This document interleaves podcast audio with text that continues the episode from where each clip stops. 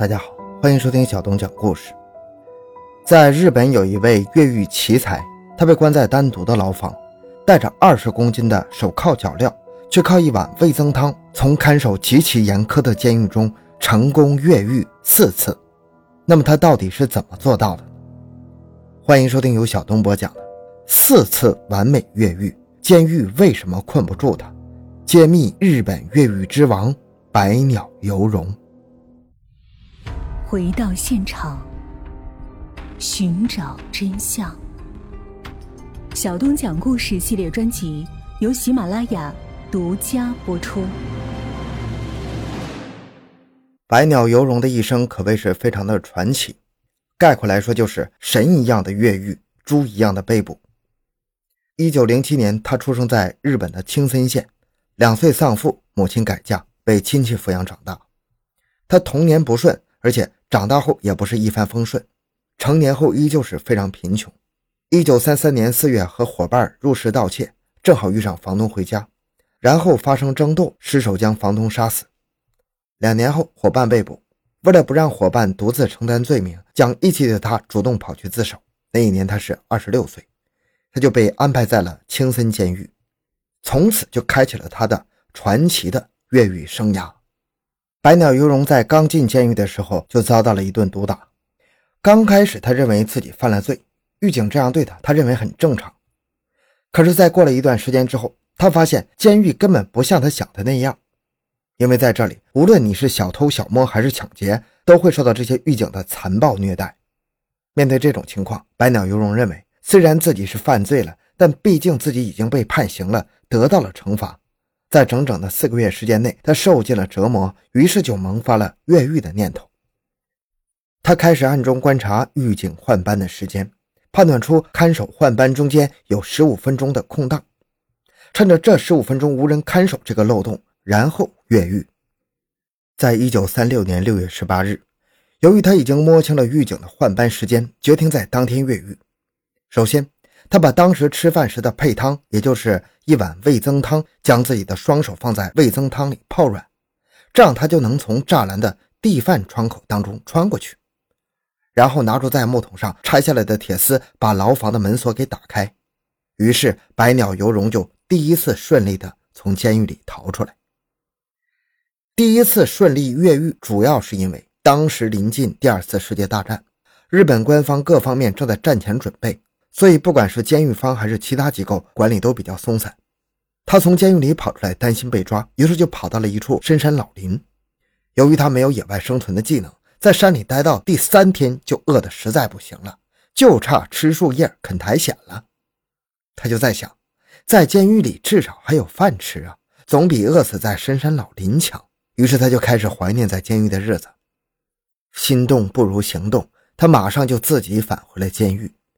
但是由于越狱这件事儿造成了他的服刑期限延长，随后就被转到了更为严格的东京监狱。东京监狱的典狱长叫小林良藏。由于对待犯人不像其他监狱狱警那样，所以很多犯人都愿意服从他的管教。据后来百鸟游荣回忆，小林良藏说过，犯人判了刑进了监狱，失去了自由，已经受到了惩罚。如果再在犯人身上加以殴打侮辱，那就是不公平的。就这样，百鸟游荣决定老老实实的服刑。毕竟这里没有虐待人的狱警。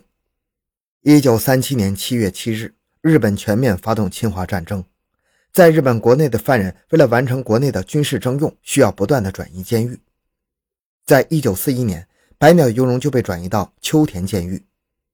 由于在档案上有越狱的经历，他被列入了重点照顾的犯人，于是就被关进了号称“小黑屋”的特殊牢房。那既然叫小黑屋，那这个房间肯定是被完全密封起来的，除了地饭窗口和房顶的透气小窗，几乎见不到光亮。为了防止犯人越狱，墙壁四周都是用铜打造的，十分光滑。由于是特殊牢房，在房外有二十四小时狱警看守。咱们知道，任何犯人在这种小黑屋里时间长了，都会出现精神崩溃的局面。白鸟游荣也不例外。根据记录。百鸟游荣在小黑屋里待了三天之后，开始大喊大叫，出现了精神崩溃，而且狱警也假装没听见，因为在这个小黑屋里待过的犯人，没待几天都是这种情况，所以狱警已经习惯了。过了几天，狱警没有听到百鸟游龙大喊大叫，感觉不对劲儿啊，于是带着几个同事来打开小黑屋，果然房内空空如也。狱警开始仔细研究百鸟游龙是如何逃出这里的。他发现，百鸟游龙大喊大叫，那是为了给自己掩护啊。然后他每喊一声，就用自己的拳头砸在铜墙上。连续不断的几天，这样砸出来几处搭脚的地方，加上他出去的时候搞到的一块铁皮做成了锯子，把天窗上的铁栅栏锯断了，再次逃之夭夭。这是他的第二次逃狱，也成功了。咱们继续看他的第三次越狱。百鸟游龙第二次从监狱里逃出来去了哪里呢？您肯定想不到，他居然又跑去自首。于是，百鸟游荣从秋田监狱走到了东京，找到了他曾经在东京监狱的典狱长小林良藏，述说了自己受到不公平的待遇，希望能够得到公平。其实他越狱不是想逃跑，就是为了改善一下自己的处境，不想再受到虐待。虽然小林良藏很同情他，但还是拨打了报警电话。百鸟游荣再次被抓。随后，小林良藏把百鸟游荣反映的情况反馈给了日本监狱的高层。最后，日本官方经过考察，认为这个小黑屋的设计不符合人性，最后下令永久废除小黑屋。虽然百鸟游荣的第二次越狱促进了监狱的改革，但越狱毕竟是越狱呀，由之前的延长刑期变成了无期徒刑。在一九四三年，他被移送到了日本最严酷的北海道王走监狱。这个王走监狱跟一般监狱不一样，因为在这里关押的都是日本的重刑犯人。由于这座监狱是建立在北海道的最北面，除了守备力量森严之外，温度也异常的低。有记录称，寒冬低于零下三十度是常有的事儿。那样的天气里，你即使是有暖气，牢房里也只有零下八九度。犯人在收到监狱提供的食物之后，短时间内味增汤和大米就会结冰。在这样的严寒里，他带着二十公斤重的手铐脚镣，穿着夏天的单衣，被关在单间里，不允许洗澡。大小便也只能在原地进行，吃饭的时候也只给一小碗，因为这样吃不饱穿不暖，你就没有力气逃出监狱了。而且他还带着将近二十公斤重的手铐脚镣啊！由于这些手铐脚镣导致摩擦出现了伤口，不断的愈合，不断的摩擦，让他痛不欲生啊！越狱的想法再次出现在了他的脑海里。但是在这种情况下，百鸟游荣怎么可能逃离监狱呢？结果让人没想到的是，在一九四四年八月二十六日晚上刚过九点，巡视单间牢房的看守忽然听到一声巨响，原来是狱舍最边上的天窗被弄破了，百鸟游荣竟然从坚不可摧的王走监狱逃跑了，所有人都不敢相信。伤痕累累的百鸟游荣竟然弄断了特制而且没有锁眼的手铐脚镣，并打开了结实的视察窗，从单间外面的天窗逃了出去。在这种严酷的环境下，百鸟游荣是如何解开镣铐逃走的？原来他每天吃饭的时候留下一部分味增汤，然后每天往手铐脚镣上面不断的抹酱汤，因为汤里面含盐，时间一长就会腐蚀镣铐的连接处。就这样持续了八个月。镣铐连接处被腐蚀的越来越细，就被他轻易的拔了出来。仗着手铐镣铐束缚不了他，他就很容易完成越狱了。随着百鸟游龙的事件震惊了全日本，当时媒体也对这个事件做出了多方的宣传，指责日本监狱虐待犯人。在这之后，日本官方彻底改变了日本的监狱管理制度，开始大规模的改造监狱条件。按照日本的规定，监狱里的单人牢房不能少于七点五平米。多人牢房每人不能少于二点五平方米，而且都有独立的卫生间。除此之外，监狱还会定期给犯人安排检查身体。咱们再回来说说百鸟游荣。百鸟游荣第三次从监狱里跑出来之后，彻底对日本监狱丧失了希望，而且也没打算再回去自首。这一次，他躲到了深山老林里躲了两年。一九四六年八月的一天，他下山找吃的，从一个废旧的报纸上看到日本战败的消息。结果打算去自首，在去警局的路上，他路过一片瓜地，当地的瓜农误以为他是准备到地里偷瓜，不由分说上去就打，结果百鸟游龙失手打死了瓜农。这时候警察把他给抓走了。随后，在一九四六年十二月，被判处死刑。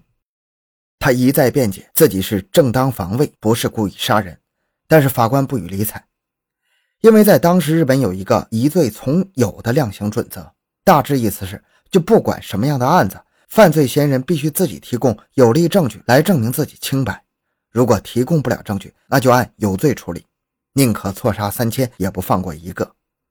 所以白鸟鱼荣多次上诉都被驳回了，因为提供不了他是无罪的证据。为了避免被执行死刑，他脑海中再次出现了越狱的想法，因为他认为自己又受到不公平的判决呀。由于之前他的越狱经历已经三次了，已经轰动日本了，大多数狱警都认识他，所以为了预防越狱事件再次发生，监狱采取两人一组，轮流二十四小时监视，而且还定时检查牢房的门以及天窗。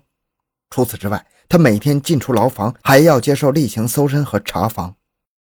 据后来一位退休的狱警说，当时百鸟游荣无意抬头看房顶门窗的时候，他和同事都不约而同的对视，马上过去检查。但是，就算是这样的严防死守，一九四七年四月一日，百鸟游荣再一次越狱成功。那么，对于这第四次越狱，到底是怎么跑出去的？原来他是用自己吃饭的铝盆，在自己的床铺下面挖了个地道，然后借用每天放风的时间，把挖地道的土撒到广场上。当时日本监狱的床铺十分简单，就是在地上铺个被子，那就是床啊。所以他每天挖地，挖一部分，再把地板装好，就不会被人轻易发现。就这样，用了一年左右的时间，他挖出了一条地道，轻而易举地逃出监狱，直到一年后才被逮捕归案。在逮捕前的某一天，白鸟鱼荣在路边休息，碰到个警察，他主动跟警察搭讪，顺便要了一根烟，让他没想到，警察直接把烟给了他。要知道，在当时一九四七年，日本作为战败国，给世界各国巨额赔偿，整个日本国内物资非常紧缺呀，烟在当时也是稀缺物品，所以白鸟鱼荣被这位警察的举动给感动了，决定要报答他，然后他就把自己的经历详细的说了一遍。听完百鸟游荣的话之后，警察都不敢相信呢。面前这位是成功越狱四次的大名鼎鼎的日本越狱之王百鸟游荣。再三确认过身份之后，他把他给抓捕归案了。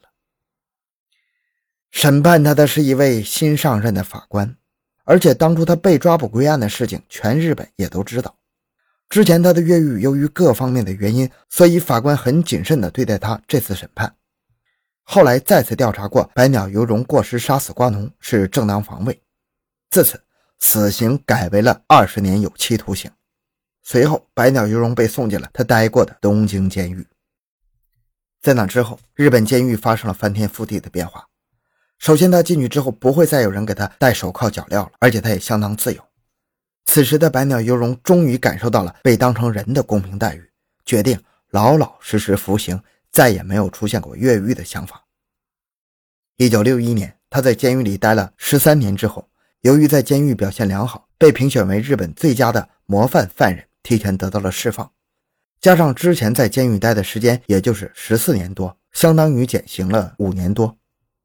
后来，他还写了一本书，讲述他的越狱生涯。一九七九年，七十二岁的百鸟游荣在东京去世，结束了越狱之王传奇的一生。关于百鸟游荣的记载，据说他拥有超人的体力和力量，他可以一天跑一百二十公里。他曾经展示过撕掉手铐链子的超人力量，而且他还是一种特殊的体质，身体的关节比较容易脱离。如果头部有足够的空间，整个身体都可以脱臼，对他越狱来说有很大的帮助。好了，今天这个故事就讲到这里。小东的个人微信号六五七六二六六，感谢您的收听，咱们下期再见。